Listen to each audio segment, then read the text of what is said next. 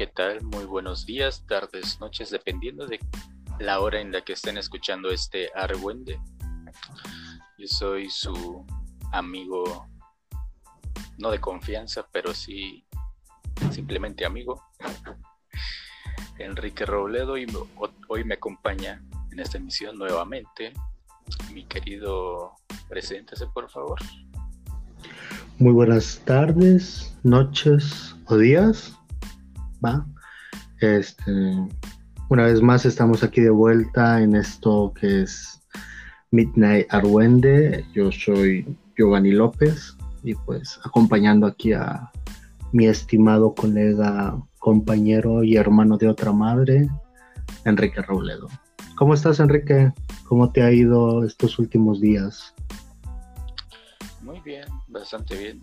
Estuve enfermo y por suerte no de COVID, pero pues ya salí de ese pedo y gustoso de seguir viviendo este pena. Ah. Ajá. ¿Y tú qué tal? Aparte de madreado. Pues, ¿qué te puedo decir, mi buen Enrique? Sabes que eh, estos últimos meses no he laborado en mi área, que es en las cocinas. Y pues trabajar de guardia sí es una putiza, la verdad. Trabajar siete días seguidos, turnos de 24 horas, es fácil. Sí, me imagino. Me imagino bastante. Estamos... diferente sobre todo. Y el, el, el tiempo que debe llevar a acostumbrarse a otro campo laboral, algo que no estás tan acostumbrado. Sí, la verdad que ha costado, pero Ah, las cosas van bien, no me puedo quejar. Hay comida y un techo y pues es lo que importa en estos tiempos. Es lo que importa, así es. Ya con eso basta. Y pues hablando de, de estos tiempos, han pasado cosas, cosas serias en el país. Cosas raras, cosas que, que pretenden poner un cambio fuerte a nuestra pues sociedad sobre todo. Sí, la verdad, eh, eh, yo estoy en contra de esta nueva ley. No sé si ya está autorizada, si ya está en, en proceso, que es lo de la, comida chatarra hacia los niños en, el bello Oaxaca. Eso está bastante cabrón, sí me enteré, obviamente, porque fue bastante sonada esa noticia. A ver, dime tú qué opinas y qué estás, qué, puedes decir de esto. Pues qué te puedo decir, o sea, imagínate a, todos los niños gordos que no van a poder disfrutar de su chocotorro. O sea, yo, yo no puedo visualizar esa imagen. Es como, yo soy gordo, pues, y toda mi vida he sido gordo y y no, no me imagino un mundo en el que me nieguen mis chetos y mi Coca-Cola bien fría. Es, es, duro, es una imagen dura para mí, la verdad. Pero. Imagina, o sea, con esta noticia y con estos estos datos que han sacado, ¿te imaginas a un niño afuera de una tienda llorando a moco tendido, llorando así a más no poder? Gritando y rogando por sus chetos o por sus papitas. No, incluso me, me, llega la imagen de un niño privado en llanto, ¿sabes? De esas veces que sabes que está tan mal que ya ni siquiera hace un ruido, que queda como oído en, el espacio, un ente más que no pudo conseguir sus chetos. Es triste, es realmente triste, pero dicen que es para un bien yo no veo el bien realmente en hacer sufrir a, la, a las personas. Y son, almas inocentes, mi, mi buen Enrique. Son, son almas que vienen a pagar. Porque, porque, pues son niños y creo que de niños pues no tienes ni siquiera la conciencia o el juicio de decir, verga, mis, mis doritos traen demasiada grasa y azúcares. Creo que mejor iré por una fruta. Obviamente porque no se nos enseña en la escuela ningún pedo de nutrición y mucho menos nuestros padres nos inculcaron eso de comer sano, entre comillas, o comer, eh, no comer chatarra. Pues. Eso, era también como que un, un este, una salida fácil de nuestros padres. decir, deja de estar jodiendo, ten 10 pesos y vete a la tienda. Y ahorita ya no se puede hacer eso. Ahorita, y como niño, un padre va a tener que educar a su hijo y soportarlo. Eh, te digo, y como niño, pues, este, no tienes más fugas, ¿sabes? O sea, eh, vives con los problemas de la escuela, con el güey que te hace bullying, que en mis tiempos era, te llevas porque te aguantas este, o que reprobaste la materia y eso, y tu, tu único desfogue, tu única salida, pues era salir a jugar con los compañeritos, con los amigos, patear el balón un rato, patear al niño gordo y luego correr por tus chetos, ¿no? Nutrirte con esa. También algo importante era jugar tazos. ¿Y de dónde, verga, saben los tazos? Pues de, la sabrita. O sea, también estás privando de diversión a un niño. Sí. Fíjate que no me había yo visto ese panorama. O sea, ahora. Ahora, ¿quién? ¿De dónde van a sacar unos 20 pesos gratis? Ajá. O, un, o una figurita, algún muñequito.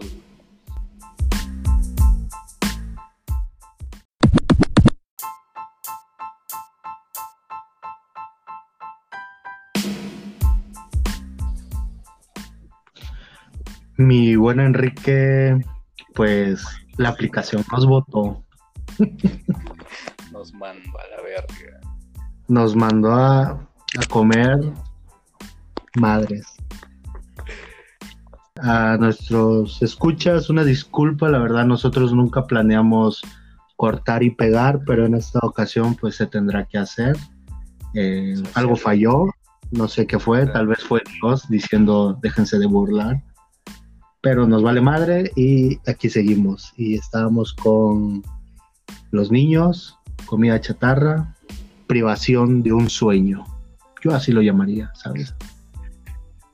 Como comentabas de, de dónde van a sacar esa diversión los niños, de dónde van a sacar esos tazos. Y un punto más importante, de qué va a sobrevivir la familia de la señora que vende dulces afuera de la escuela. Estás afectando a toda una familia mexicana por escuela. Eso está cabrón, está muy cabrón porque la entrada y salida de las primarias, kinderes, incluso hasta alguna que otra secundaria, está. O sea, afuera te espera la felicidad también. Afuera te espera alguna chuchería que puedes llevar en el camino de, de la escuela a casa. Ajá en las mañanas los desayunos tan nutritivos como era el Nutrilunch de Bimbo. El Nutrilunch de Bimbo. Y, y yo te, yo te pregunto, este, Enrique, ¿el desayuno escolar que pagabas con 50 centavos en mi tiempo cuenta como comida chatarra? ¿O eso sí es nutritivo? Eh, no, no, eso sí es nutritivo porque puta la granola es nutritivísima y las galletas de avena, no mames. Y también o de amaranto. si tenías suerte te tocaba de amaranto. Esa lechita llenísima de vitaminas y minerales de vainilla o chocolate, que no, como crees, no va a tener, eso no tiene azúcar. No, ¿verdad? Los puros nutrientes que te otorgaba la escuela misma. Eso no. no porque eso lo daba el gobierno, ¿no? Sí, lo daba el gobierno, que se me hacía de la verga. No porque, no porque no me llenara eso, ese pinche desayuno, sino porque no sabía tan nada rico, estaba, estaba medio culero. La leche de chocolate sabía buena. ¿En qué país?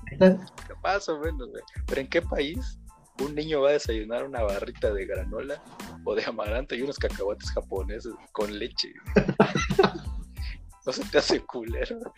No, deja todo eso. Ah, si no estabas acostumbrado a, a la pobreza, vaya, te daba chorro esa madre.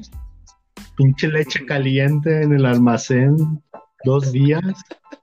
Estaba chorro, ni siquiera Tibia era, era, Lo que hacían en mi escuela era como que juntarte todos los desayunos de un mes y por 30 pesos ya te llevabas tu caja de leche y una bolsa repleta de, ese- de esas pinches galletas y cosas medio raras Ah. a casa, güey. y eso era como, Pero- como tu despensa, ¿no? Como tu despensa de niño. Eh, Sí, Madre, ya se, se la leche, madre. te comías la, la- la barra de amaranto, pero los cacahuates, esos sí estaban buenos. Ah, sí, con salsita. Y en tu casa le echabas tu salsa y limoncito y ya bajaban más chido. Sí, ya tu, tu coquita bien fría y a ver este Hey Arnold o alguna caricatura que estuviera A ver pasando. Dragon Ball, a ver Malcolm, A ver a Malcolm, ver Digimon o algo chido. algo chidillo. Pero imagínate, de todo eso están privando a la nueva generación, A mi México. a mi México, a una generación que ya de por sí se queja de todo, que ya de por sí es muy frágil, ahora va a ser más frágil todavía. Más Imagínate un, un México lleno de, de, Niños flacos. de niños es flacos que no pueden escuchar la palabra puto. No, y déjate tú de eso, güey. Sin la energía de esos, de esos azúcares y grasas, para poderse agarrar a vergazos en la escuela Ajá. Eh, o a la salida de la escuela. ¿Qué es eso? güey? ¿De dónde van a sacar Ya esa? no se arreglan las, las peleas, ya no se arreglan. Pues que eso con peleas, güey. Ahora ni, ni con palabras, güey. Ya se pueden a llorar por cualquier cosa, no, güey. No, es, no es es- México. Pancho Villa se debe estar revolcando en el infierno, güey. Debe estar llorando. Debe estar llorando sangre, güey.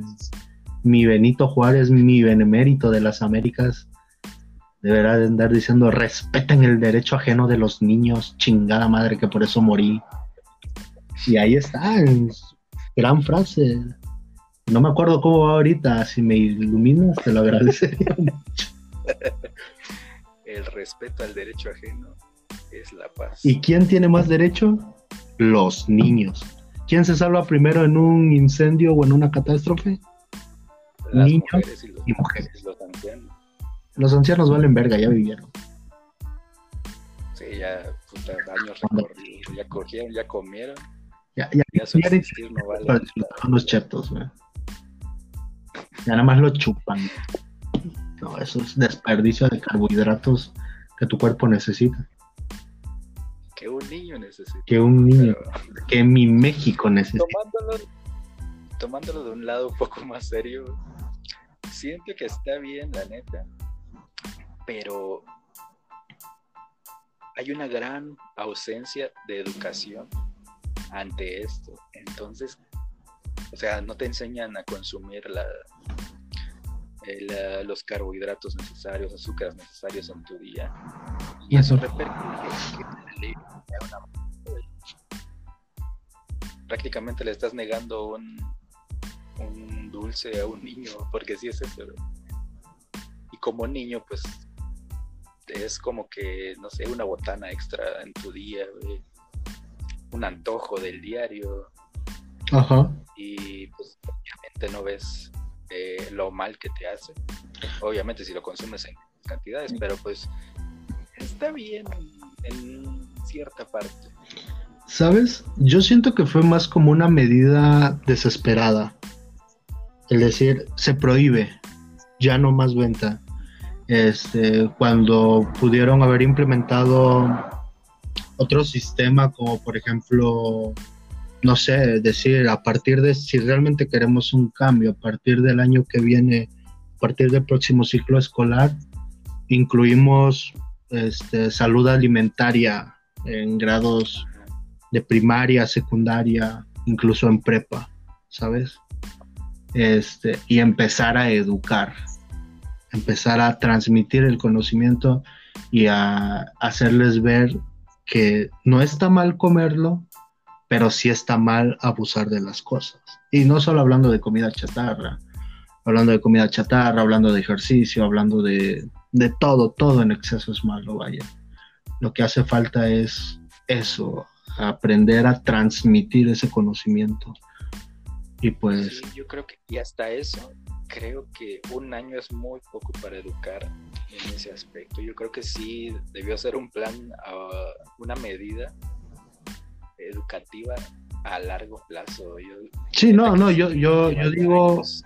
Que se acostumbra la gente a eso.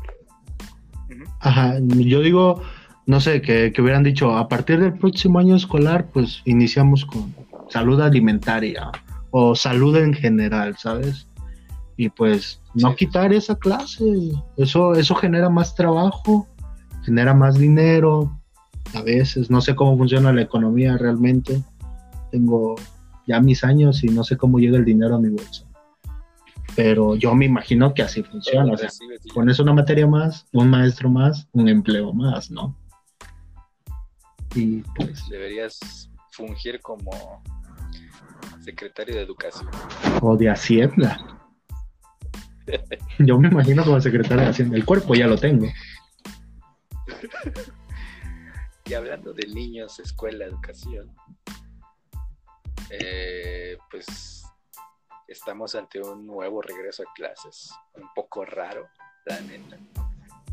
Una eh, ante esta pandemia, porque pues obviamente, como todo mundo sabe, todos sabemos, eh, por la pandemia, por el COVID, no se puede asistir a lugares con mucha gente y mucho menos lugares tan pequeños como es un salón de clases donde entran que serán unos 35 niños, 30 niños que están vulnerables saliendo de allí eh, desde sus casas eh, ante este virus que tal vez no es peligroso para los niños, pero pues podría ser un contagio para familiares más grandes ya en casa.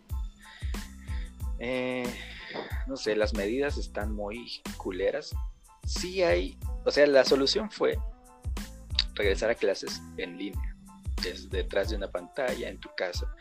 Pero también conozco muchos lugares donde sí los están haciendo llegar al plantel y eso está ojete. ¿Qué opinas?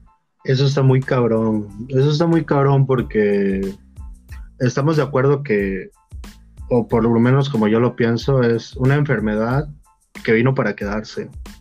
Es una enfermedad que no, se va a ir, no, no, va, no va a desaparecer, va a disminuir si se hacen las cosas bien. Pero solo nos queda adaptarnos. Y pues realmente mi México de oro no está preparado para una modalidad en línea siendo sinceros. O sea, no hay, no hay la cultura, no hay un, no hay presupuesto, no hay infraestructura. Imagínate, se nos acaba de votar la pinche grabación. Ya estamos en la madrugada cuando se supone que es mejor la conexión. Y ahora. Ahora en la mañana, ahora, en la tarde. cuando todo el mundo está usando el internet, que tampoco sé cómo funciona pero yo me imagino que es como que, no sé, un señor que reparte internet por el mundo, como Santa Claus, pero más verga, pues, Sí, yo creo que así funciona. Con chips en el cuerpo y tal, no sé. Justamente hoy, hoy mi hermana empezó sus clases también. Ajá. Eh, yo estaba en la pendeja, estaba durmiendo, eran como las 8 de la mañana y me tocaron a la puerta. Me levanté, oye, ¿será que me prestas tus audífonos? Es que tengo clases. Ah, sí, claro, claro. Mis audífonos todo el pedo. Me levanto ya como las 12 y me acuerdo. Verga, tengo la Play encendida descargando 47 gigas de un juego. y mi hermana en clases. me levanté en vergüenza, pausé la descarga y, y ya salí como si nada. Por suerte no tuvo fallos en su llamada, ¿verdad? Pero pues a eso se exponen los niños de hoy. O nosotros, imagínate que quieres descargar un buen juego, entran en una clase en línea y te tumban la descarga. 12 horas a la basura, ¿no? Sí, no se vale. Sí, afecta a todos, eso afecta a todos realmente. Y pues yo ni computadora tengo. O sea, ya no estudio tampoco, pues, pero imagínate si estudiara ya. Y, eso es una realidad. Hay muchas personas que no tienen ese acceso a, a una computadora o vaya o al internet o ni siquiera a ponerle 20 pesos a tu uniforme para poder hacer una sala en Eso no lo había, WhatsApp. no lo había pensado. Y aquí es Es que donde creo que para nosotros, ajá, ajá, dale, dale. Sí, y te digo, y aquí es donde esas recargas de 15 varos en el Oxxo, pues yo las odiaba y hoy, y hoy en día es una bendición realmente. Con 15 varos mandas tres WhatsApp y una tarea, güey. Y te das cuenta de... media clase ya, güey. Aplicas la de llegué tarde, profe, es que no pasaba el camión. Pero ahora va a ser como que, profe, me conecté tarde porque no había, no había sistema en el Oxxo. Es, es una- un buen pretexto. El Oxxo nunca tiene sistema. Hay muchísimos pretextos, hay muchísimos. Eh, se me fue el internet, no me levanté, me desvelé anoche. Sí, mi perro dio hueva. mode. Profe, estaba en mi casa, no mames. Esa también es una buena excusa. Ajá. O el de pensé que era sábado. Hoy en día ya no sabes en qué día estás. Sí, hoy ya, la neta, yo hoy, según yo, es 2019. Puede ser. Puede ser. Todo es posible. Tal vez estamos en una simulación. Esto es la Matrix y no hay que seguir hablando de eso si no nos pueden, pueden podemos desaparecer. De Eso estoy seguro. Pero No, pero también te, fíjate en las comodidades que te da el, el tener clases en casa. Te obligan a usar tu uniforme, entre comillas, porque nada más es tu playera de la escuela y ya. Pero puta, bien puedo estar con los huevos al aire abajo, rascándome a, gusto. jugándote los Está tanates. chido. güey. Ah, sí, güey. Mientras pues ves a los ojos a tu maestro, eso algún fetichista como que le ha de prender también, ¿no?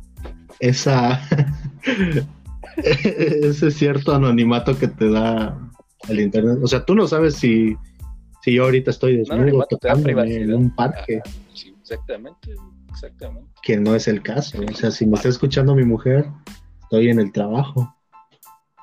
Pero bien podría yo estar desnudo en mi cama grabando. Sí, o en la iglesia, güey. Bien podría haber yo abierto la iglesia y estarme ahí, no sé, haciendo muchas cosas, Ujú. quemándola o O bañándote en el agüita agua esa. bendita. ¿Sabías que las iglesias tienen agua gratis? Sí, güey. Pero te miran mal si tomas de ahí, no lo hagas. Ah, experiencias. Bien podría ir yo a re- rellenar mi, Tu mi garrafón litro de agua y hacer ejercicio. o hasta tu garrafón. Bien bendecido por dentro también. O una pipa, güey. Igual hay como que la hora loca donde regalan vino y eso, pero eso es otro tema que tocaremos después. Puede ir en iglesia. Argüende e iglesia. Argüende eclesiástico. Argüende en eclesiástica, güey. Ese será Eso lo algún capítulo porque eso está muy improvisado y nunca, nunca checamos. Nunca vemos qué pedo. Algún día grabaremos A ver, el. Argüende eclesiástico, recuérdenlo. Ah, prosigue, prosigue. No, espera, un pequeño paréntesis. Y el que no se puede perder es el de Argüende en velorio, güey. Ese va a estar pasado de verga. Pero ya, siguiente. Eh, la, si- la siguiente noticia, eh, la toquemos por, por este, encimita, un poco de. Un poco por arribita. Lo de la bandera de mi México. Es que ni siquiera fue en la bandera, güey. Resulta que eh, los adornos eran de este 16 de septiembre, al menos en el DF, están usando el logo de Morena, el águila que está en el logo de, del partido de nuestro Andrés Manuel. Nuestro Lord. Así, ¿Qué, qué, qué pedo, güey? Oye, Nuestro Lord, exactamente. no sé hasta qué punto este es excusable, pero hasta donde yo sé y investigué, porque hay investigación en este podcast, o sea, ahí estamos preparados, hay todo un equipo de trabajo que nos corrobora la información. Que yo cinco minutos antes de grabar checando todo, pero bueno. Estamos yo, estoy yo, y hay como 20 de nuestros trabajadores en chinga buscando noticias, diciendo 20 chinos. cosas para que digamos la comedia y todo, y 20 chinos y un... La, desventaja de voy a en chino, pues, no entendemos ni madre de chino, pero bueno, se hace lo que se puede. Sí, hasta...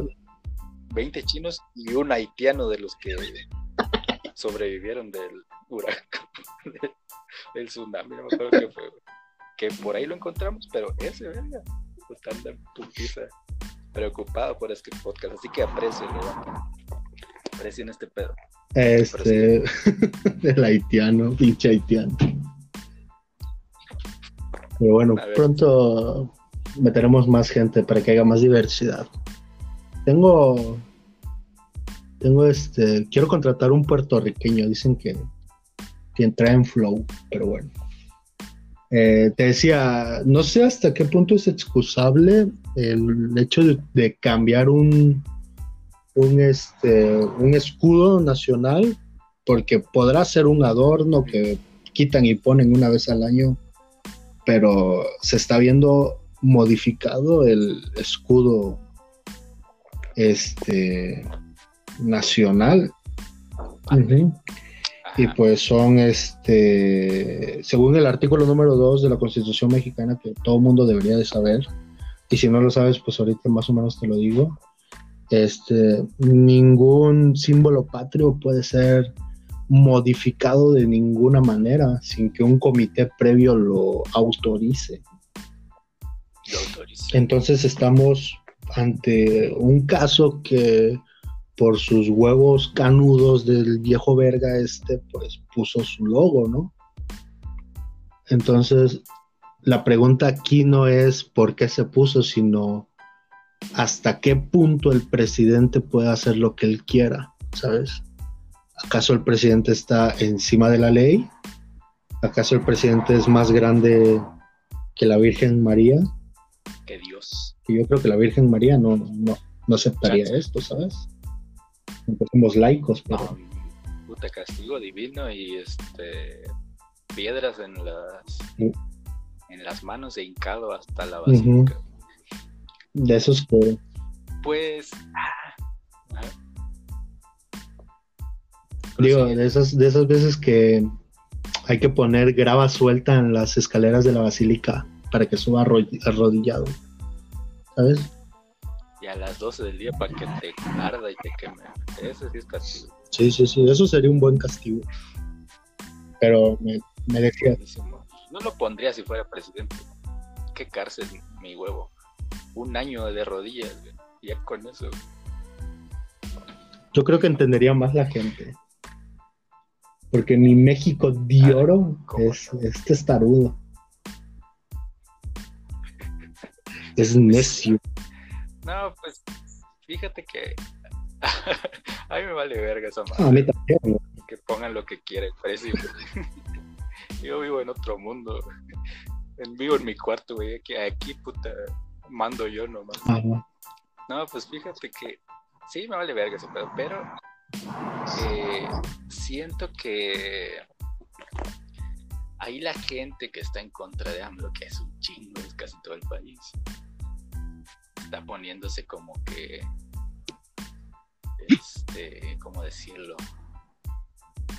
Un poco salvaje por ese pedo, porque pues, si está culero, esta cosa está cagado, que póngaselo, o sea, sabes, eres mexicano, sabes cuál es el, el símbolo patrio del, o sea, sabes cuál es el logo de la bandera y que pongas el logotipo de tu partido, es como que no mames, eso no fue error.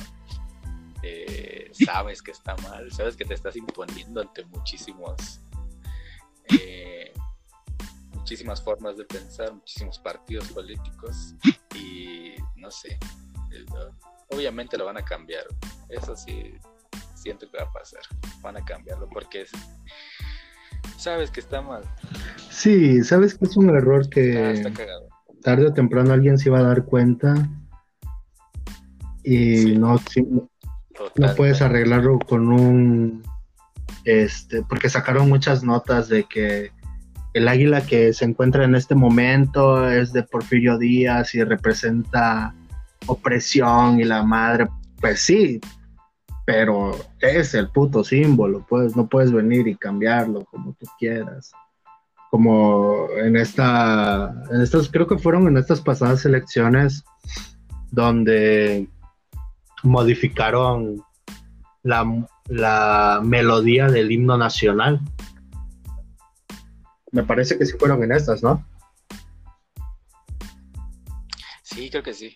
Pero en estas pasadas. Entonces, yo recuerdo que ese, ese incidente duró como dos semanas y lo quitaron lo más rápido posible.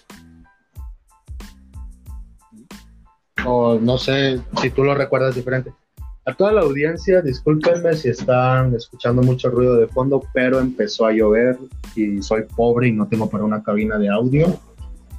Así que estoy. Aguántense. Pero sigamos con él. Sí. Sí, sí fue, fue hace dos años esa mamada del- de la cumbia del himno nacional. que igual me vale verga, se me hace cagado, güey, que estaría, estaría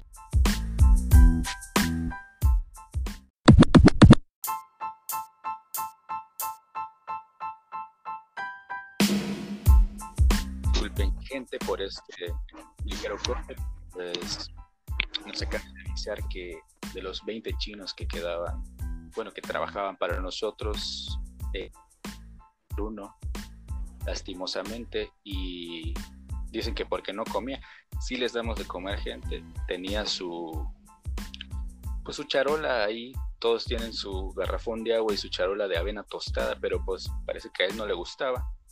Así que descanse en paz nuestro querido Wang Chu, donde quiera que estés. Y El buen Chu. Con otra per- persona. Así es. Saludos a toda su familia que no conocemos, pero yo digo que tiene familia. Porque Así son chicos. Vamos a, porque son chinos. Así que vamos a seguir con otro tema. Ya vamos a evadir ese pedo de los símbolos patrios. Vamos con nuestro tema principal, que son las, bueno, películas. Elegimos, tenemos una pequeña ele- selección de películas que significan algo para nosotros, nos gustan mucho, o simplemente eh, quisimos hablar de ellas. ¿Qué te parece, Yoba? Procedemos con este, este tema principal.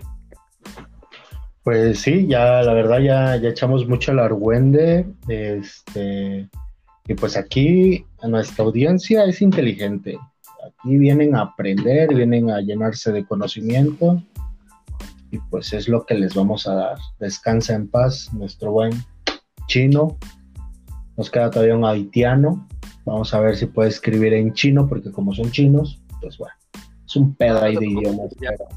Yo llamo a otro chino y pues se va a reponer el haitiano, déjalo donde está él, es una chingonería en lo que hace, que no sabemos qué hace, la neta, porque a veces se fuga, pero pero ya, ya vendrá otro chino. O otro haitiano. No sabemos. Están de- Este, este podcast no se hace responsable de haitianos o chinos, para que ni de nada. Esto- Ni de nosotros mismos. Vale si, si yo iba a morir la semana pasada. Bueno, pues Entonces- la primera película de la que quiero hablar, ya entrando en tema, eh, es El libro de la selva, obviamente la película del, de 1967, de La Chida. Porque han sacado, no sé si sabes, bueno, sabes, ¿no? Pero no sé si ya las has visto. En el 2016 me parece que salió otra. Y hay una de Netflix de, de hace un- dos años, si no me equivoco. Que la verdad que son live action y no me gustaron de yo me sigo quedando totalmente con la original. Ajá. Eh, pues es, es una de mis películas favoritas favoritas.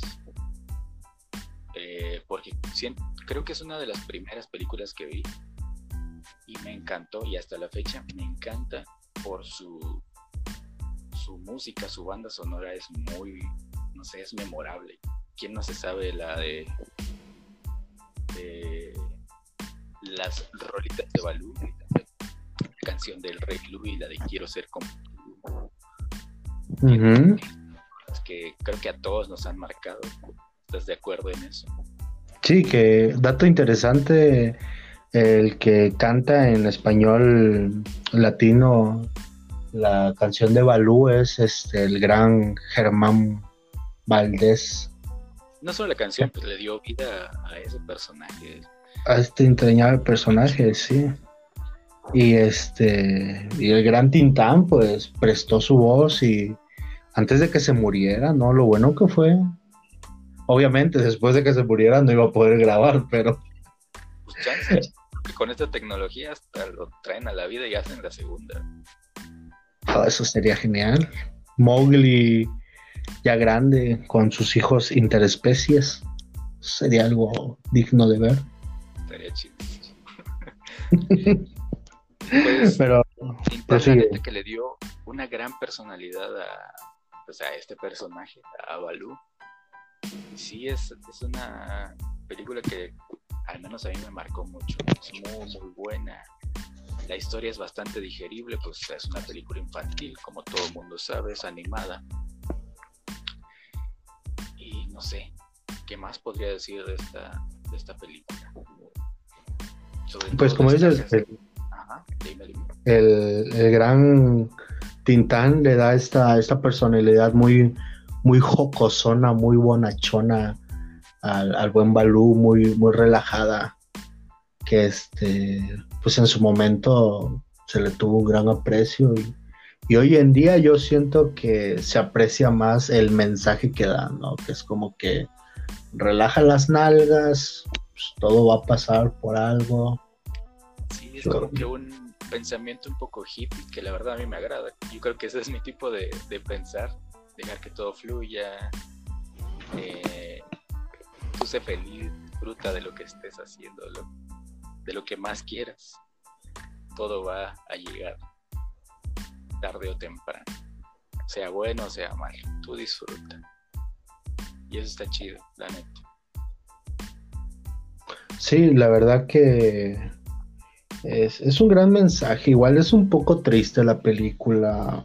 Este niño que es abandonado. Alguien que busca pertenecer, alguien que busca su identidad.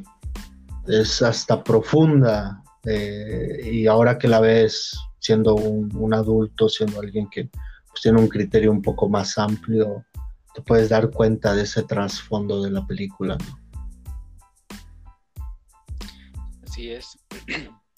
Sí, es un poco, sí, ya viéndolo de grande ahora, tiene varios significados ahí de alguien que no tiene una, que no sabe quién es, mejor dicho, y que muchas personas tratan como que de aprovecharse de esa inocencia, de esa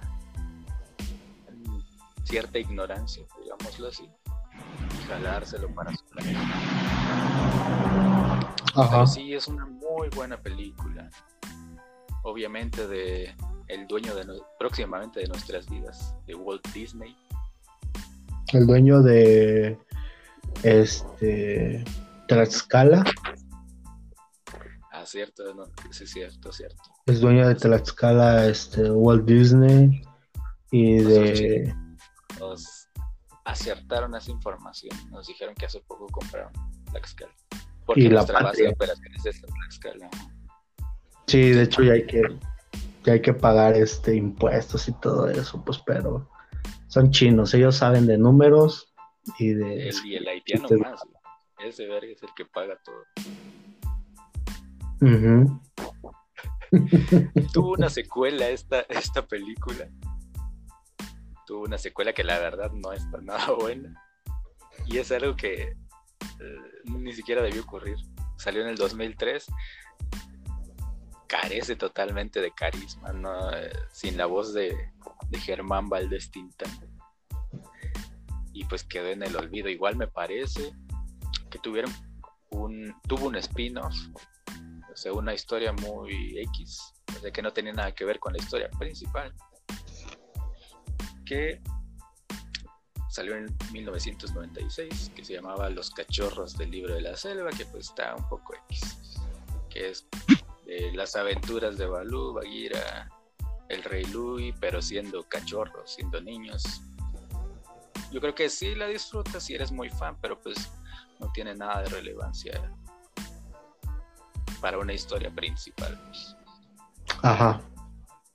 Pues sí, realmente son esas veces que intentan estirar una entrada económica, un buen vender ya sabemos que no son buenas. Sí, no, no todas las secuelas son malas, pero tampoco todas las secuelas son dignas de, de ver. Pero sí, el, libro de la selva, gran película, grandes voces en español, muy buenas voces en el idioma original también, un gran mensaje. Las canciones en su idioma original también son muy buenas, se las recomiendo. Y sí. pues véanla, véanla. No queda nada más que decir. Véanla y disfrútenla. Está muy buena. Un pequeño dato ahí. De presupuesto tuvo 4 millones para hacerla. Y de recaudación 141 millones ha recaudado hasta la fecha. Como... está muy cabrón. Como 6 millones más que lo que recaudó nuestro primer capítulo, si mal no recuerdo. un poquito más arriba pero... Sí, nos pasaron, pero pues... Eso, pues, era obvio. Sí, pero dijimos, mejor audio, no, no mames, para que, que se acostumbren a, a, un audio humilde. Es un podcast humilde. Un podcast de la gente para la gente. Así es, del pueblo para el pueblo. Del pueblo para el pueblo. Porque dinero tenemos, pero pues mejor consérvense con esto que tenemos ahorita. Sientan la voz del pueblo. Sí, porque hay que pagarle a los chinos. Nah, y ahí se me quedan como 100 pesos, nada. Y le debo a la señora de la tienda, pues. O compro tomate o, compro un micrófono. No, pues mejor el tomate, mejor como micrófono. Ah, bueno. Pues sí, muy bueno, Enrique. Eh, gran, gran película. Y pues ahora este, hay otra película igual animada que yo siento que quedó en el olvido, que no tuvo esa eh, fama o esa o ese éxito que debió de haber tenido, que es El Gigante de Hierro del año 1999 y con una duración de una hora 30 minutos en la que nos eh, narra la historia de un niño que encuentra a un gigante que es de hierro, o sea, no es, no es una metáfora, es realmente un robot gigante. Así es, en el nombre está todo exactamente. Aquí no hay mentiras. En este podcast no hay mentiras. El gigante hierro se llama porque aparece un gigante hierro. ¿Y sabes qué es lo mejor? Que a este güey no, no, no la cojonas con el filero, ¿sabes? Es como que, güey, dame tu dinero. No se asusta con el hierro. Este. Pues sí, una, una gran película del año, como dije, de 1999, del director Brad Beard este, que, dato curioso, dirigió Los Increíbles, dirigió Ratatouille y unos capítulos de Los Simpson. ¿Pero de qué temporada? De la tercera temporada, de la temporada. Ah, de las más vergas. Sí, aquí no, aquí no andamos con directores cacas, aquí puro director chingón en este podcast. Sí. Y este, realmente es una, es una gran película, una película que te habla sobre quién soy o qué decido ser, ¿sabes? Es, es como que el mensaje principal de la película es este el gigante de hierro es, es un arma que viene del espacio. No se sabe a qué viene, no se sabe de dónde viene ni quién lo creó. Se sabe que cae en la Tierra, es encontrado por Howard, el, el niño principal, este Howard Hughes, con todo y apellidos, y el gigante no sabe lo que es, ¿sabe? Es como que, wow, llegó un día y, ¿qué pedo, qué pedo, qué pedo? ¿Dónde estoy, no? ¿Quién soy? ¿Qué hago aquí? ¿Qué hago aquí, no? Y pues es este...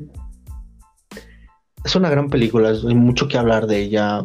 La voz original la hace Vin Diesel cuando no tenía esos pectorales. Pectorales, esos pechos. Esos pechos enormes. Este. Y tiene una cumbia, ¿lo sabías? Ah, sí, es cierto. De ahí deriva la, cumbia del paso de gigante. Muy buena.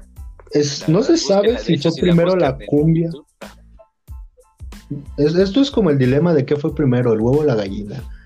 Aquí es que fue primero la cumbia o la película. La cumbia o la película. Porque ambos hablan de un gigante de hierro. De hierro. Y los dos dan pasos, como en el paso del gigante. Exactamente, aquí no sabemos qué pedo. Próximamente les haremos una investigación y se lo vamos a firmar. Ah, iba a decir que en YouTube, si buscan el paso gigante, la primera que sale, sale con imágenes de la película. Yo creo que lo sacaron desde de Warner Bros. con imágenes 100% sacadas de, ese, de esa película. Ha de ser parte del soundtrack, pero de forma oculta. Sí, realmente hay que, hay que ver la película como unas, me atrevería a decir que como unas 40 veces para poder desbloquear la cumbia oculta. ¿Sabes? yo no he llegado a eso, pero pues creo que tengo esa teoría. Ya algún día lo voy a llegar a afirmar. O puedes poner a uno de los chinos a hacerlo, pero hay que pagar extra si no estamos como para pagar extra. con el riesgo de que se muera. Ajá, porque no comen avena tostada. Este, y pues sí, como te decía, es una gran película. Este, hay una frase en concreto que dice: Nadie te puede decir qué eres, tú decides quién eres tú eres lo que decides ser.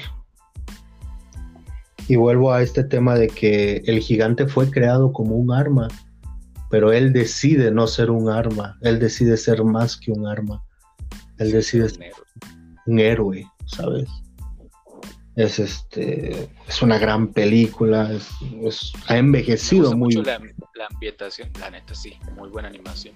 Muy buena animación que es en casi los 60, creo que es en 1957 que se desarrolla según la historia de esta película. Sí, Me eh... mucho la música esa que hay de fondo a veces en restaurantes, eh, la tele, los programas que pasan. Hay escenas donde están viendo la tele y ese pedo. Está muy chida la ambientación. la ambientación. esos años. Eh, durante los conflictos de la Guerra Fría. Exacto, exacto.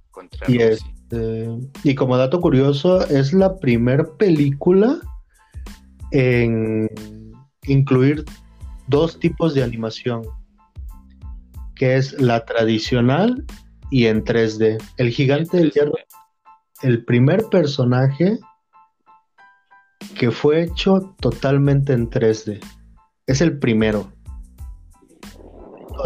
eso está chido y no se nota, o sea, hicieron como que la mezcla de, animaciones muy bien, porque no se ve nada culero. Ya ves que hay algunas películas que tienen unos efectos en 3D muy chafones. Sí, sí. Pero esto se ve bien, o sea, y hasta la fecha se ve muy bien. Sí, realmente ha envejecido muy bien la película.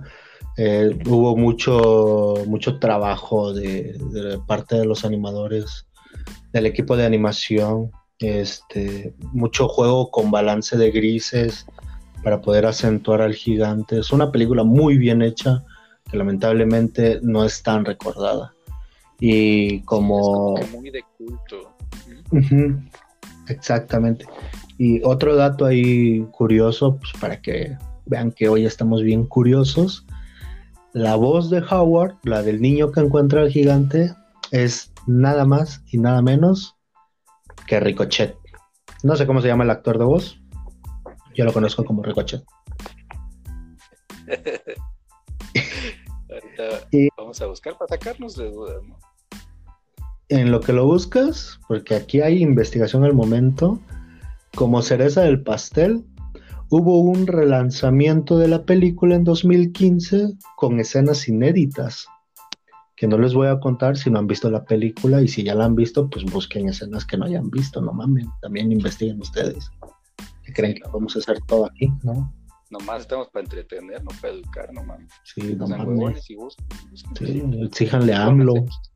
Ah, mira, la, la voz original, bueno, no original, la voz en, Latinoamérica es de Héctor Emanuel Gómez.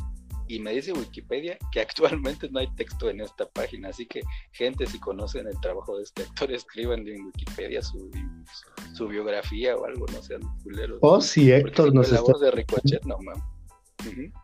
O te digo, o si Héctor, si Héctor, Héctor, nos estás escuchando, güey, no mames, échale ganitos a tu página de Wikipedia. Hasta yo tengo. No todo es estar en Facebook, güey. No todo es estar escuchando.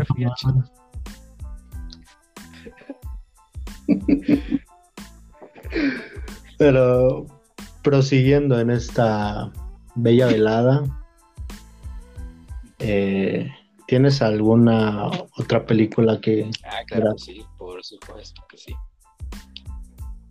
Yo voy con otra vamos a tomar estas películas como una recomendación, veanlas. Yo creo que son películas que todos han visto, pero si ya tú, tú radio escucha, eres de esos que no disfrutan el cine, ábrete tantito y no, que te abras a la verga. No, güey. No, ah, tampoco. perdón, güey. Abre tantito tu mente y, y date chance de ver estas películas. La neta, te las vas a pasar muy bien. O tú solo o en familia. Pero tú dale, o con tu vieja, o con tu güey, como gustes. Bueno, la siguiente película de la que quiero hablar, que es también de mis favoritas, muy buena película, es la de Constantine. Ah, sí. Constantine del 2005, una película estadounidense, que igual siento que es de culto, y yo creo que en estos, en esta actualidad, en estos tiempos, va a ser retomado, la va, va a haber mucha más gente, porque está protagonizada por Keanu Reeves, que en ese tiempo la verdad no era una, bueno, era un, sí era un actor conocido, pero como que esta película no fue tan famosa a mi perspectiva, porque no mucha, no mucha gente que yo conozco la ha visto. Eh, pero pues sí, está protagonizada por Keanu Reeves, Rachel Weisz, que muchos la recordarán como la esposa de, de O'Connell, de La momia, y es una película que se trata de este, nuestro protagonista, un exorcista, que está tras la pista de un demonio que lo ha estado jodiendo por unos, unos cuantos días y hasta él se quedó con la duda de quién chingado es. Y vemos este juego entre planos no dimensionales, pero entre el cielo, el infierno, vemos ángeles, vemos demonios, y es una película que con, me atrevería a decir, con poco, eh, ¿cómo decirlo? Pocos efectos. un, perfil muy bajo porque no ves una producción tan grande, no ves algo tan apantallante, sino juega con elementos muy normales, se mantiene muy, ¿cómo decirlo?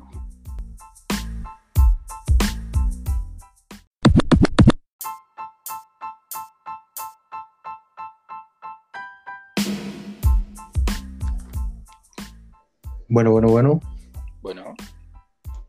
Una disculpa a todos nuestros escuchas, pero estos chinos están muriendo. Yo creo que sí hay que. ¿Cómo? Ya no los hacen como antes.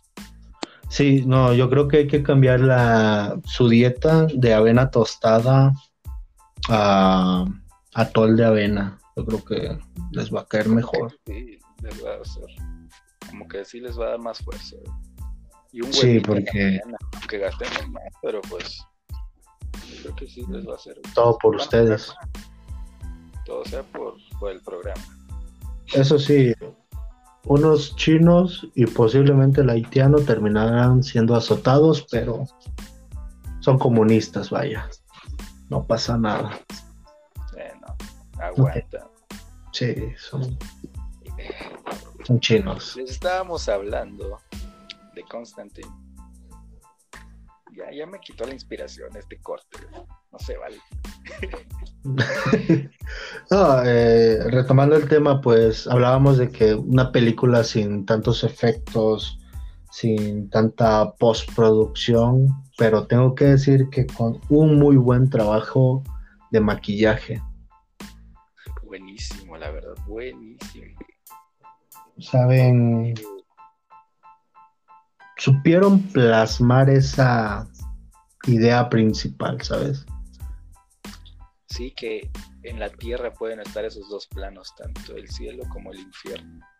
Y vemos en algunas partes, el cielo se ve realmente en una parte final, muy, muy poco.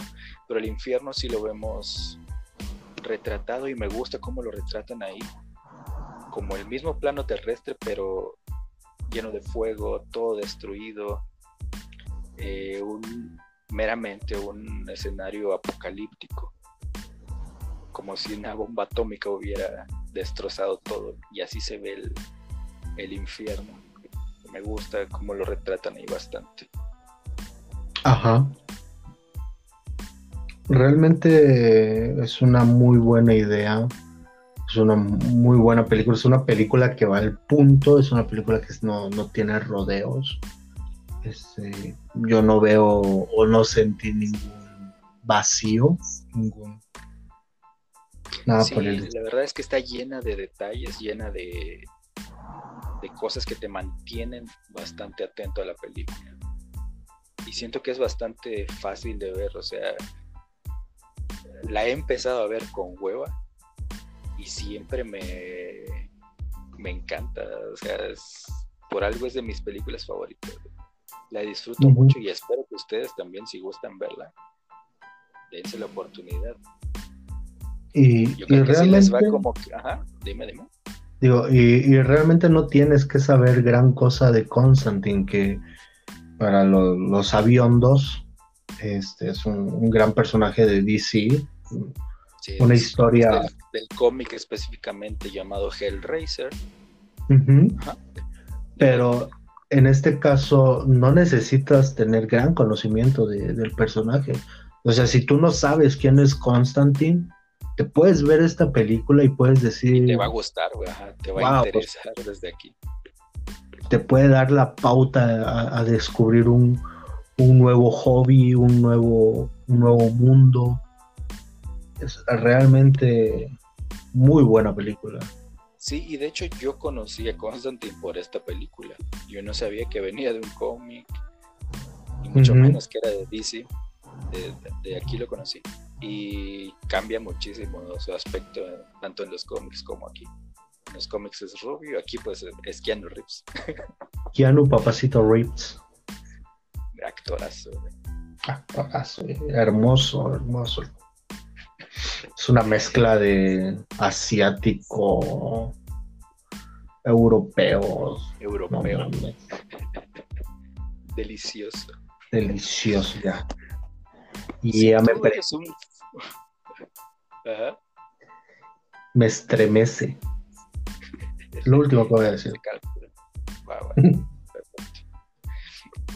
No, iba a comentar que si eres tú un fumador activo aún, con esta película te, no sé, yo que fumo y la veo, este güey siempre anda fumando a pesar de que tiene cáncer de pulmón Terminal. terminal, de hecho. Y siempre anda fumando en toda la película y te da eso, te dan esas ganas, o sea, lo ves fumar y dices, güey, quiero un cigarro ahorita. Que, y algo muy aparte de la película, o sea, cuando, cuando te dicen, o sea, no, no- nunca me lo han dicho a mí, pero bueno, yo me imagino que cuando algún enfermo de cáncer de pulmón o algún fumador le dicen, tienes cáncer de pulmón, puedes fumar. ¿Te dirán lo mismo cuando te da cáncer de huevo? Ya, no puedes coger. Pues yo creo que sí. Y espero nunca me lo digan, porque si no...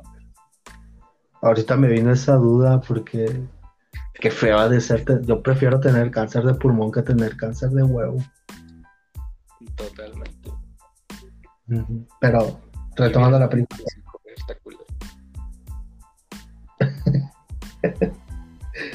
retomando la película, este es una muy buena adaptación. Este, supieron poner al personaje, poner su esencia sin degradarlo, que es lo que realmente hacen en la mayoría de los casos. Y pues igual, de igual manera, no es tan reciente. Ha sabido envejecer la película y en lo personal también es uno de mis favoritos.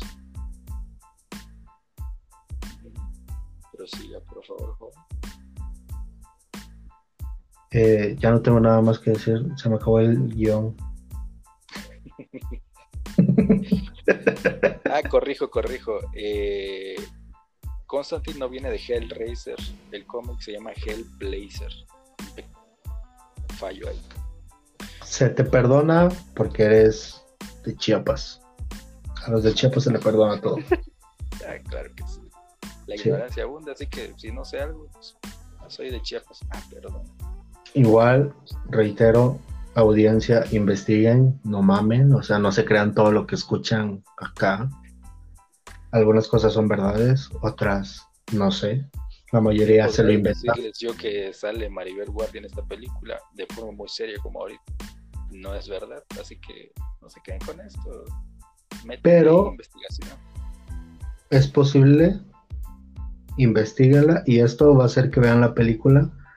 Estoy en un 70% seguro que sale Angelina Angelina, ¿cómo se llama? Boyer, la novia de esposa de Rully.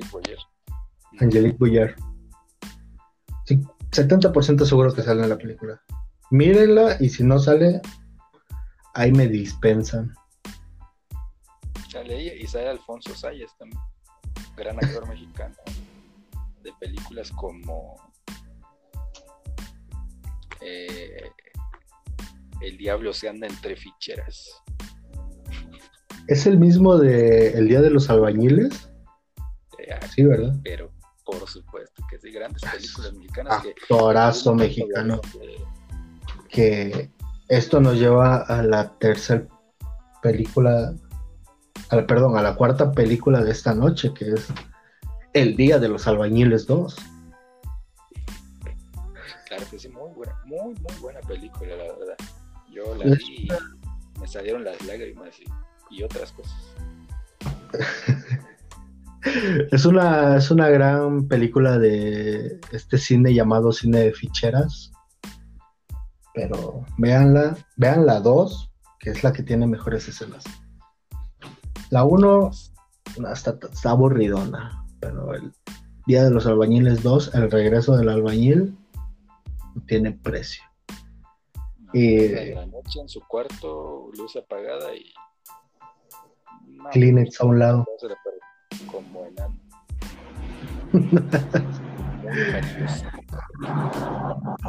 y retomando la, el tema, pues, este, como cuarta película, ahora sí, ya fuera de mamada. Este, el rito. ¿Has, ¿Has visto el rito? Aquí siendo sincero conmigo, mi buen Enrique. pero claro que no la he visto. No te preocupes. Yo no hice mi tarea. Por favor, véndemela. Tú háblame de ella, no llegas a spoiler, tú véndeme la película y dime por qué debo verla.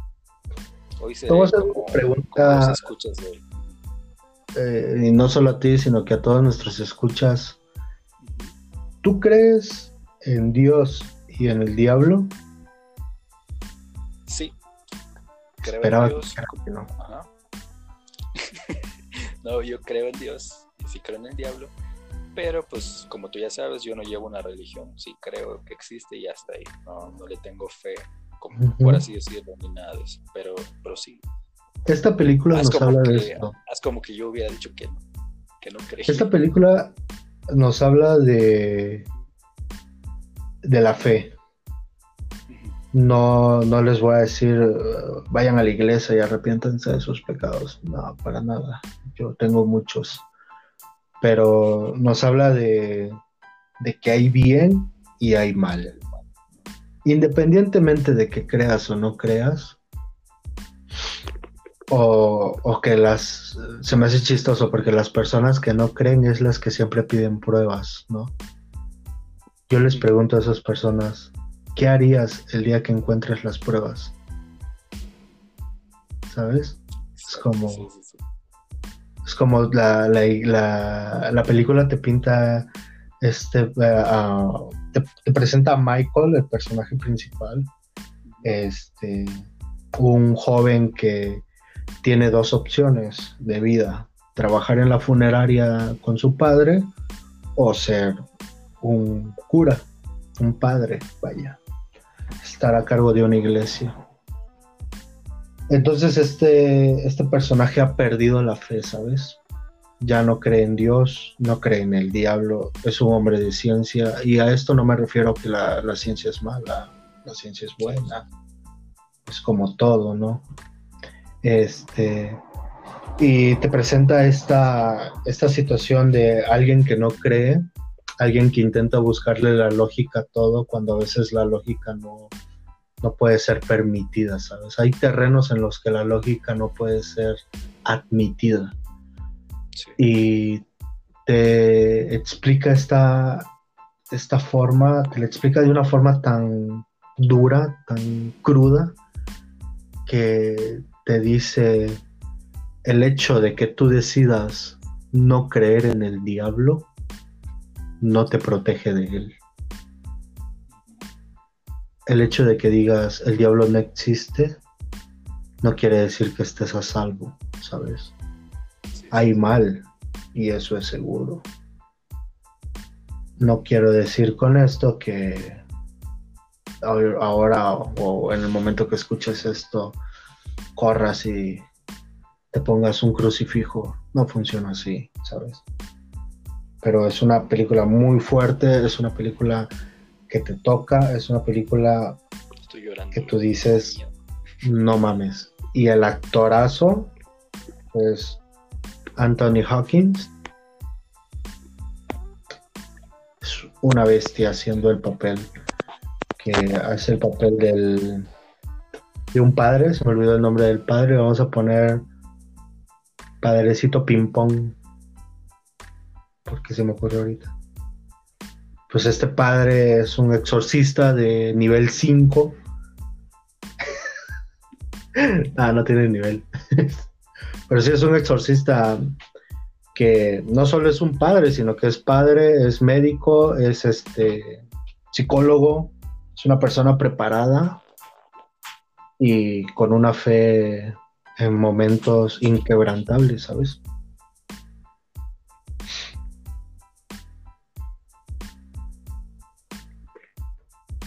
Bueno, bueno. Bueno. Ah, perdón mi audiencia, creo que perdí a mi amigo. Malditos chinos. Eh, seguiré hablando y esperemos volver a escuchar la voz de mi buen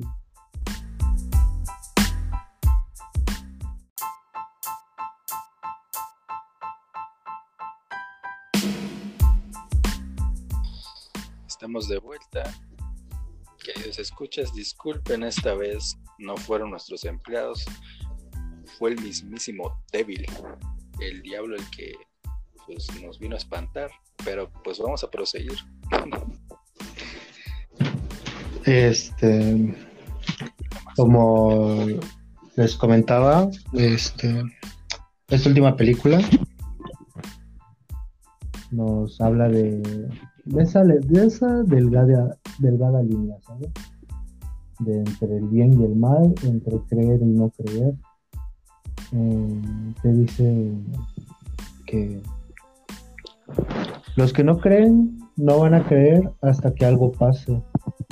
Y los que creen, pues tampoco están a salvos. Entonces, pues todos valemos verga, ¿sabes? Como que no hay de otra, ¿no? Pues ya ni pedo. O te jodes, o te jodes. Te jodes o te joden. Pero sí, este, mis queridos escuchas, mi buen Enrique, El Rito es una película que realmente deben de ver.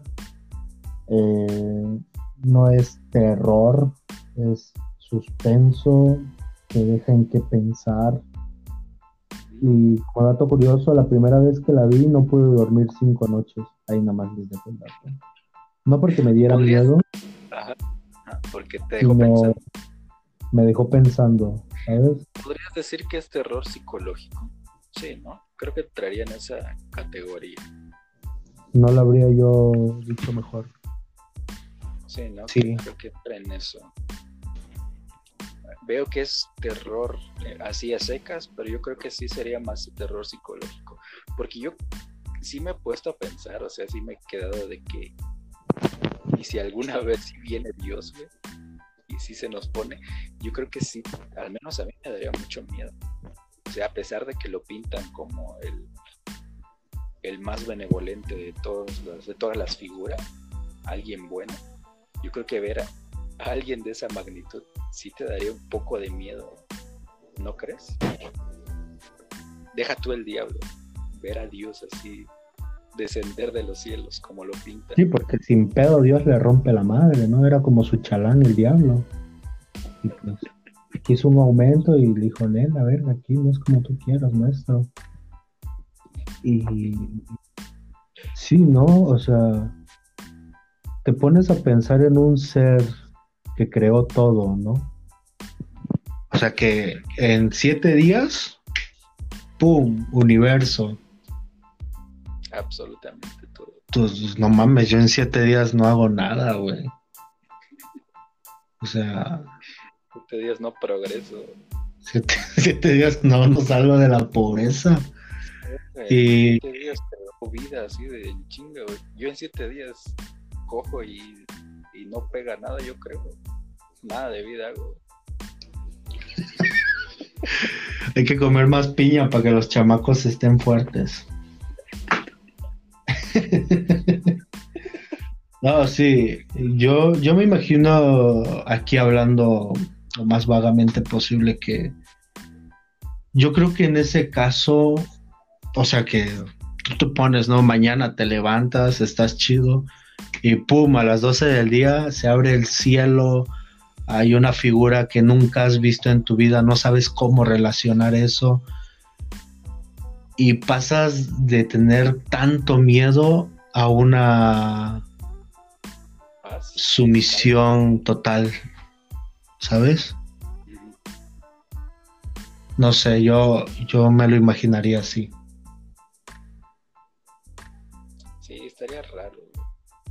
Y hasta que pase, digo, no digo que vaya a pasar, güey, no mames. Pero si pasa, hay que, hay que grabar ese pedo. Te hablo y hacemos podcast en ese momento. En el momento sí, sería Arwen de final, ¿no? ¿Te parece? La- Arwen de final. Del día del juicio.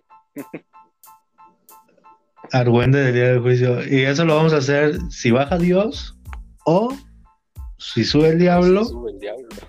O si uno de los dos se entera que tiene cáncer de huevo terminal. Eso también. O sea, ti- tiene que ser de huevo, no, no vale cáncer en otro lado. no, de, de huevo exclusivamente. Exclusivamente cáncer de huevo. Si alguno de los dos nos da cáncer de huevo, o sube el diablo o baja Dios, hacemos Argüende, eh. Argüende día del juicio, en el día del juicio. Ya saben, mis queridos Sí, escuchas. imagínate Una, pelea de, de Dios y el diablo, pero no como te lo imaginas así épica y todo el pedo. Así de barrio, de jalón de pelo y agarrón de huevos. Perrona, ¿no? De mordidas y arañazos, ¿no? Así con todo, güey. agarran la cruz de Copolla, güey, con esa madre. Digo, para, que, para los que no son de, Chiapas, es como el Cristo de Corcovado, pero más grande y neta, güey, por Dios. Esa mata más grande que el Cristo de Corcovado de, de Brasil. es neta, güey. Científicamente comprobado, o sea, está medido, esto no es mamada, está medido. Busquen es más grande que el Cristo Redentor. Y busquen el Cristo Redentor. Redentor creo que por, por unos metros, creo que por un metro es más grande. No, búscalo, Ahorita les voy a dar el dato, te vas a cagar. Pero imagínate, o sea, no tienes que ir hasta Cristo Redentor queda pendejo ante el Cristo de Copolla, que es una gran obra arquitectónica. Pero sí, yo, yo me imagino ahí a, a, Diosillo y, al Diablo peleando ahí, ¿no? Con su short cuadriculado, su camisa del América. Ah, y su playera del Cruz Azul del Diablo, ¿no? Es como que rompiéndose ahí la madre, aventándose tierra. ahí te va el dato. Cristo Redentor, Redentor 38 metros. Dices, está grande, ¿no? La madre está cabrón. Sí. Cristo de Copolla, 62 metros de altura. ¿Cómo te quedó el ojo? Chiapas para Es neta que es Dios. Neta, güey. Ah, ¿Qué chino te sí está difícil de creer. ¿Dónde, encontraste la información? En Google. Y es neta, güey. No, es neta. no es mamada, güey. Aquí se da información real. Aquí vienen a aprender. En este podcast vienen a aprender. Y 62 metros, casi el doble. 62 metros de puro poder divino, maestro. Ojalá caiga aquí en tu esa madre, para que sientan la furia. ¿Te imaginas que el Cristo Redentor, digo, el Cristo de Copolla realmente sea un, un, este, un ángel como los de Evangelion? A la Que un cholo destinado a, manejarlo, ¿no? un Eva, güey, es un Eva. Es un Eva, sí. Ajá. Me imagino un cholo ahí de, de copolla manejando esa madre. Con un tamal en una mano. Y su mona de guayaba en la otra. Un hija, güey. Aquí, gente, para las que no son de Chiapas, un hija es equivalente a un cholo, güey. Es lo mismo, nada más que aquí le decimos hija. Ajá. Un verga de esos va a manejar esa madre. Sí, en el día del juicio no mames, no puedo creer que sea dos veces más grande que el de Brasil. no, o sea, sabía yo más grande, pero yo pensaba que por uno o dos metros, dije, se mamó. Dos metros más de mezcla y ya quedó. ¿Cuántas toneladas van de cemento tolteca? No, imagínate. Ah, yo creo que sí. El dinero que salió, que nos quitan para hacer esa mamada y yo ni creo tanto en Dios. con esos 62 metros pudieron haber pavimentado tu colonia. La neta, güey. y las calles de Comitán.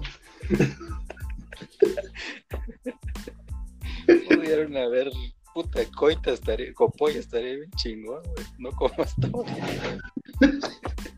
pero no, güey, el presupuesto se fue un Cristo de 62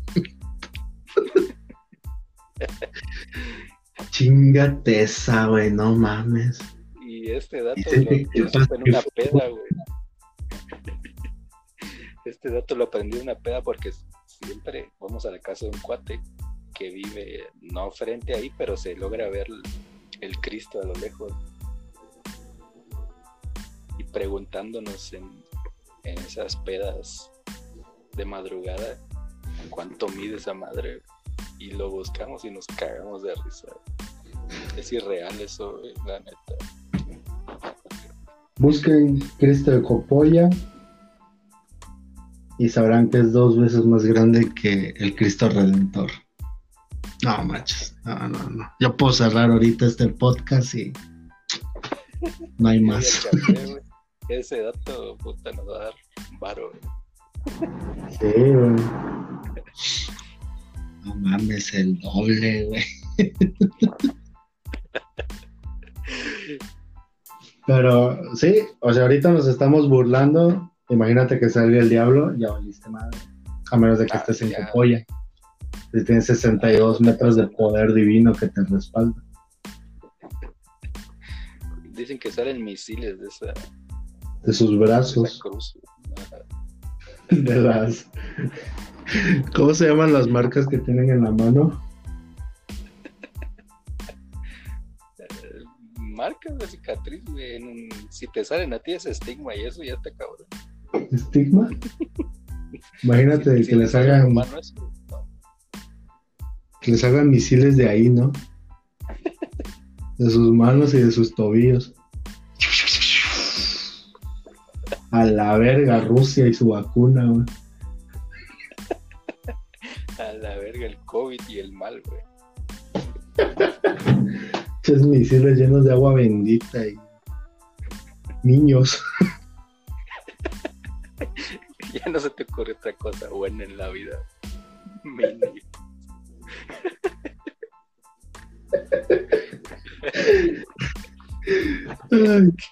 ¿Qué es lo más qué es lo más limpio y puro en este mundo? El agua bendita y los minions.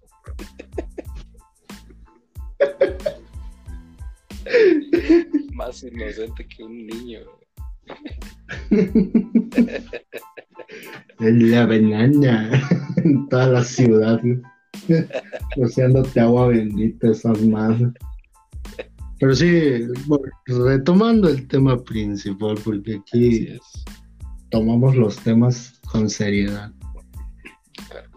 Son cuatro grandes películas, cuatro muy buenas películas que puedes ocupar para pasar tu fin de semana si quieres ver una al día o si quieres verlas todas en un día, pues es un gran repertorio para echar un día de hueva.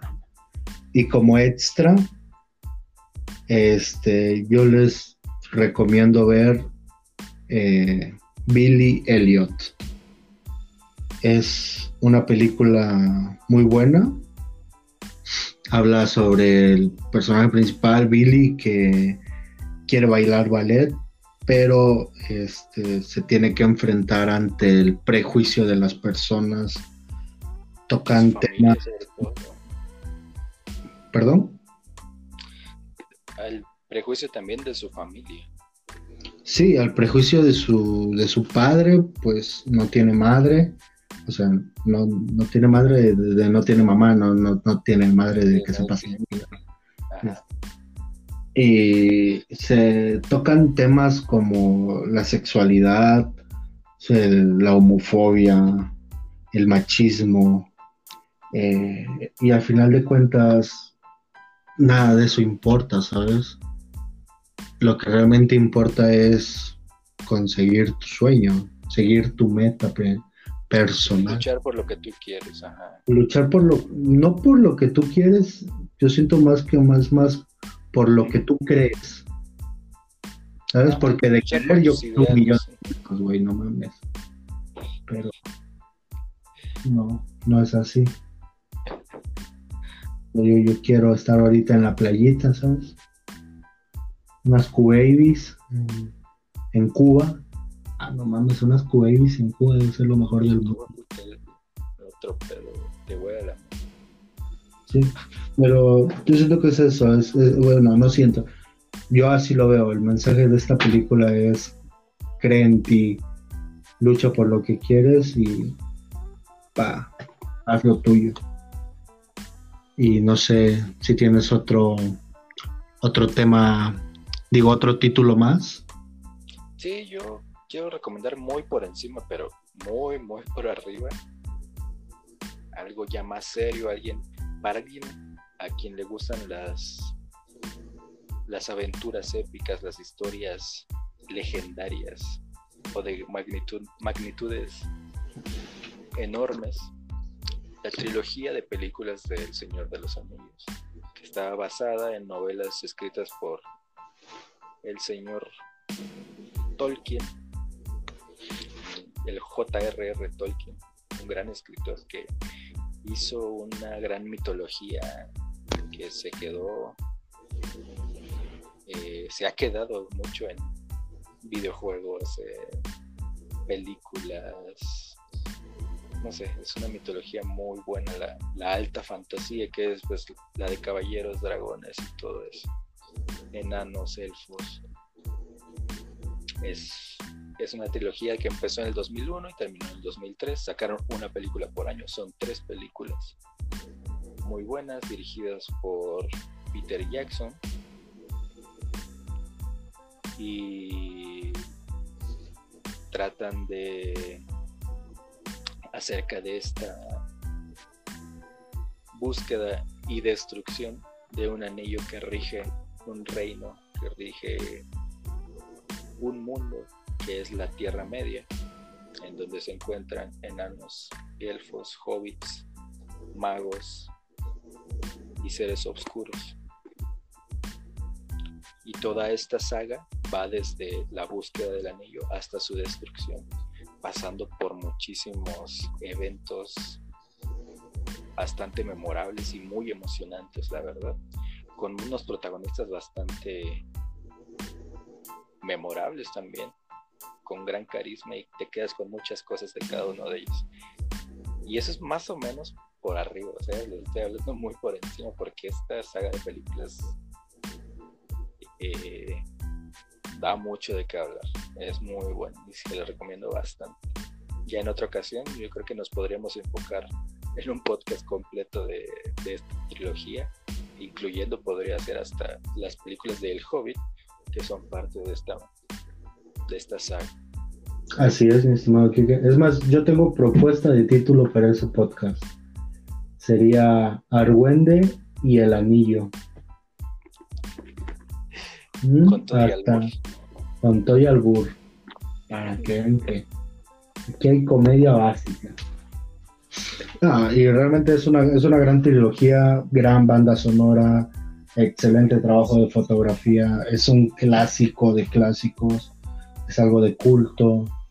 Eh, y pues. Y a pesar de que casi toda la, la película está hecha en pantalla verde, se ve muy bien, o sea, se ve muy, muy bien esta película, muy bien hecha. El maquillaje en los orcos está perfecto. Eh, igual ha envejecido bastante bien. Yo la vi hace poco. Bueno, la veo muy seguida realmente. Y no sé, a mí me sigue encantando hasta la fecha. Es muy buena. Pocas personas disfrutan realmente de esta película. Bueno, de estas películas, de esta saga. Pero recomendadísimo sí, vean, la, la una por día, porque sí, echarse tres películas que son como nueve horas. Casi diez. Casi diez horas de, de películas. Si no eres fan, te vas Sí, si no eres fan, te vas a aburrir. Das dos vueltas para atrás y te vas a la verga. Ya con la segunda.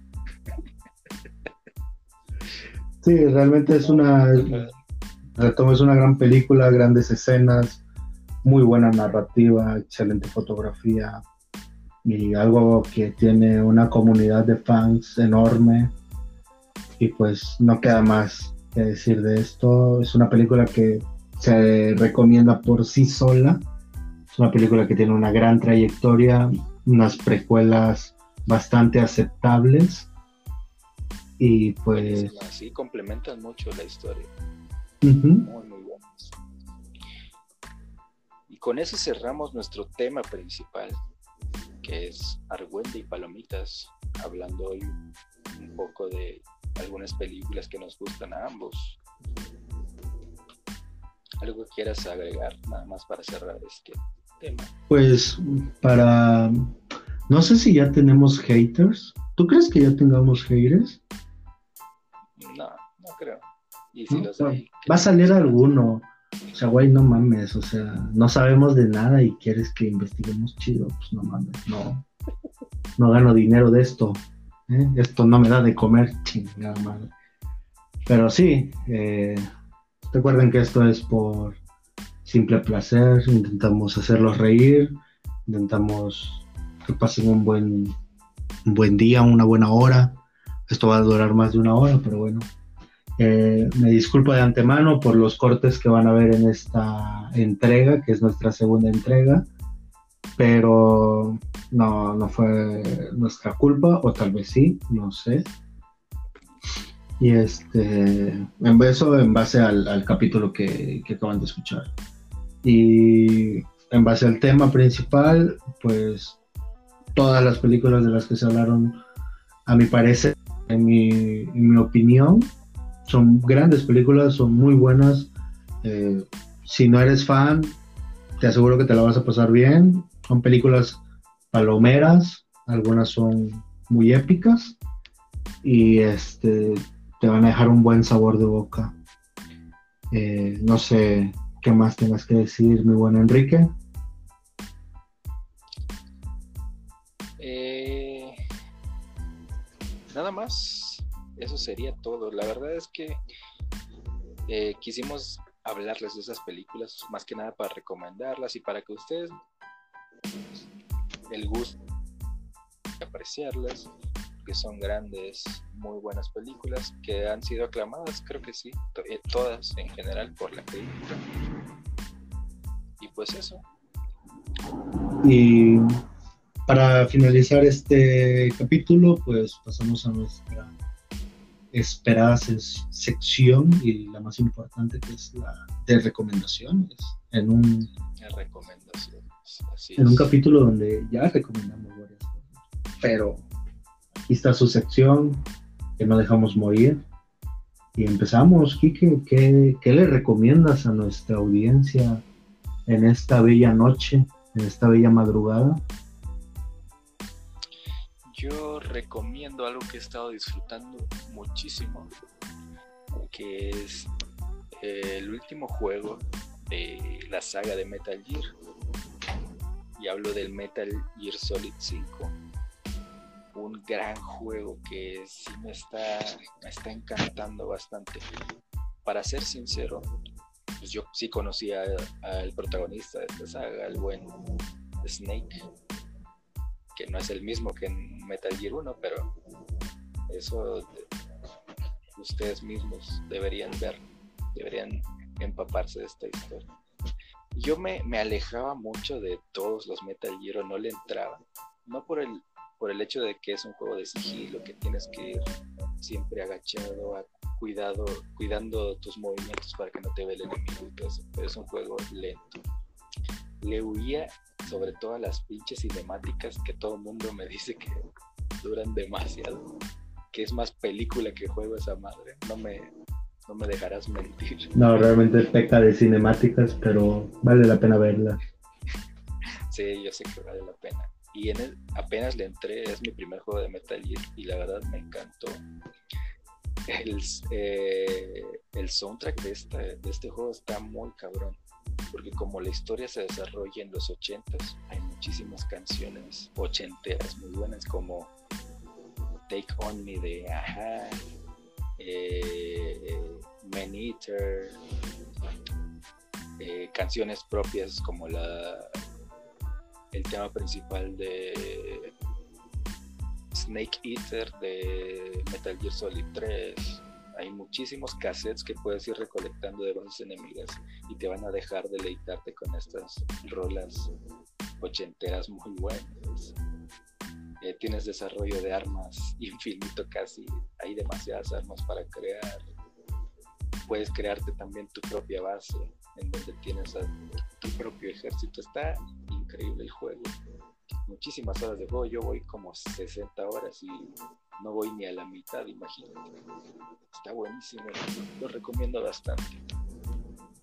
Sí, realmente es un, es un gran juego, muy, muy, muy buena historia, muy buenas, muy buenas cinemáticas, aunque peca de ello. Y es un juego para, para invertirle tiempo. Aquí vas a gastar orilla. Sí, para invertir es, la verdad. Es como, como, los otros, pero Sí. Hablando de recomendaciones, pues les vengo a recomendar algo a mi, a mi audiencia jalisciense. Este, si eres de Jalisco, estoy 100% seguro que ya lo hiciste. Si no eres de Jalisco y estás de visita en Jalisco, tienes que hacerlo. O si piensas venir a Jalisco, lo tienes que hacer. Y hablo de tomar el tejuino con nieve de limón, sal de grano y un toque de cerveza oscura. Santo Padre Redentor. Es lo mejor que he probado. No tiene madres.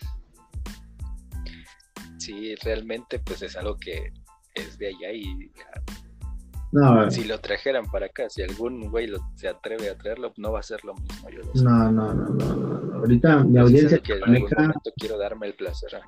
me vale verga. Estoy hablando mi Jalisco. No, realmente, si vienes a Jalisco, o sea, yo cuando llegué a, a- a Jalisco, más en concreto cuando llegué a la ciudad de Guadalajara, no me gustó la ciudad. Estuve cinco horas y dije, pinche ciudad horrible, y ya me quiero ir. Quiero regresar a mi Chiapas, quiero un tamal de chipilín. Y luego probé el tejuino y dije, ah, no mames. ¿Dónde estuvo esta? Me quedo. todo el tiempo. Y luego lo probé con nieve de limón y dije, no mames, como algo que ya era bueno puede ser todavía más bueno.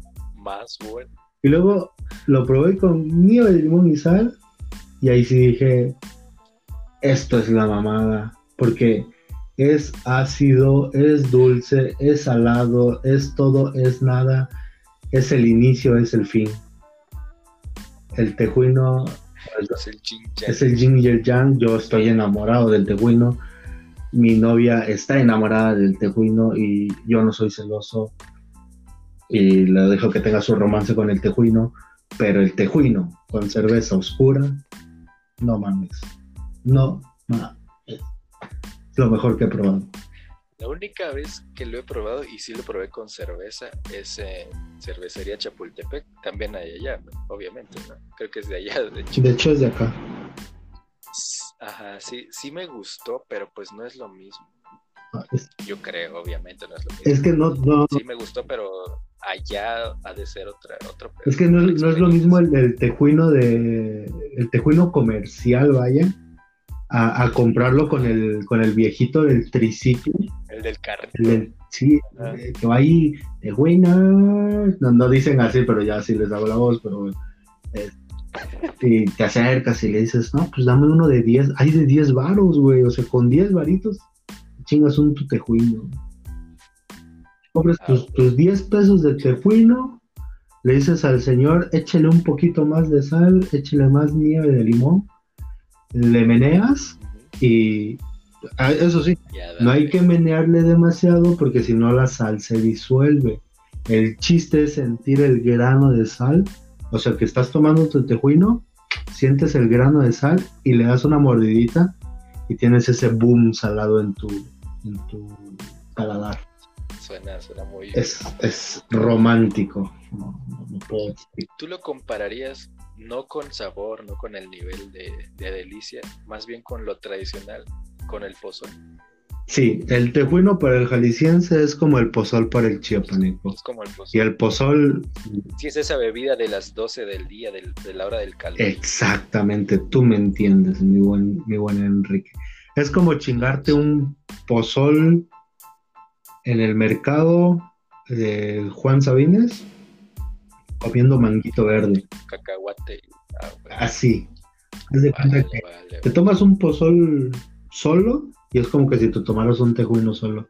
Te tomas un pozol con manguito verde y cacahuate y es como si te estuvieras tomando un pozol con un tejuino con cerveza.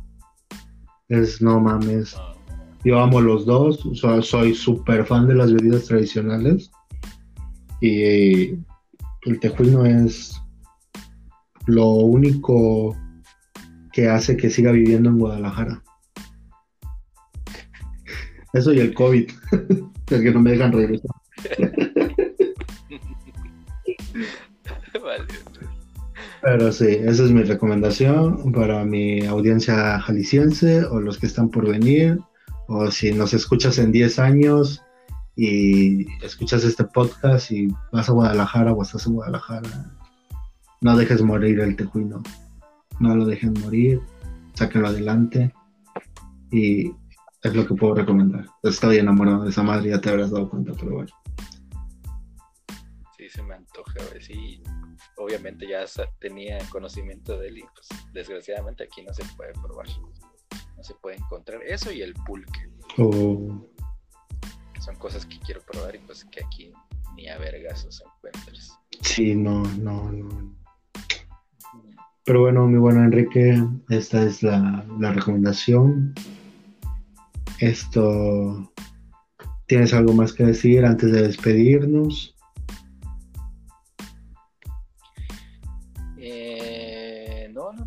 ya sería todo en esta misión. Una misión llena de, cortes, de fallas por nuestra producción. La verdad es que tener nuestra base de operaciones en Tlaxcala es bastante, no costoso, pero sí nos ha traído problemas. Y porque se está debatiendo entre existir y no existir, entre ser real y no ser real. Y eso afecta a la señal. Entonces, como que afecta mucho la señal realmente. Y quiero... Y beso y más las bajas ocasionadas por la mala alimentación de nuestros trabajadores. Tengan paciencia, poco a poco iremos avanzando en este pedo. Dime, yo. Quiero aclarar y quiero recalcar que este podcast es hecho a distancia. Eh, mi buen Enrique está en ese bello estado llamado Chiapas y yo estoy aquí en este hermoso estado llamado eh, Jalisco. Estamos a Así es, yo estoy transmitiendo desde la última, desde el último piso de la Torre Chiapas, para los que viven aquí y ubican, ahí está mi, estudio de grabación. Yo sí tengo estudio, Yoba pues creo que está en su casa. Eh, de hecho estoy en la, en la caseta de vigilancia de el rancho Los Tres Potrillos de don Vicente Fernández. A veces viene a dejarme mi café, mi pancito muy amable el señor. Y te canta mi hermoso cariño. sí, pero luego me vuelvo bien joto, güey. Así que le digo, no, váyase a la verga. Déjeme trabajar, por favor. No, pues es que el charro de buen yo creo que te hincas a sus pies. Es que ese güey te mira, te levanta una ceja y ya te hizo dos hijos, güey. Te me imagino. Está cabrón. Está cabrón, es el símbolo del hombre mexicano. Y bueno, el macho, mexicano por excelencia, el charro de buen titán. Pero eso es todo por, por esta emisión. Esperemos que sea de su agrado, esperemos que eh, volverás a escucharnos pronto. Tal vez, tal vez sí, tal vez no. No sabemos cuándo volvamos a subir otro capítulo. Y de mi parte es todo. Mi nombre es Giovanni López. Fue un placer haber estado con ustedes esta noche y esto fue Argüende y Palomitas. Hasta la próxima amigos.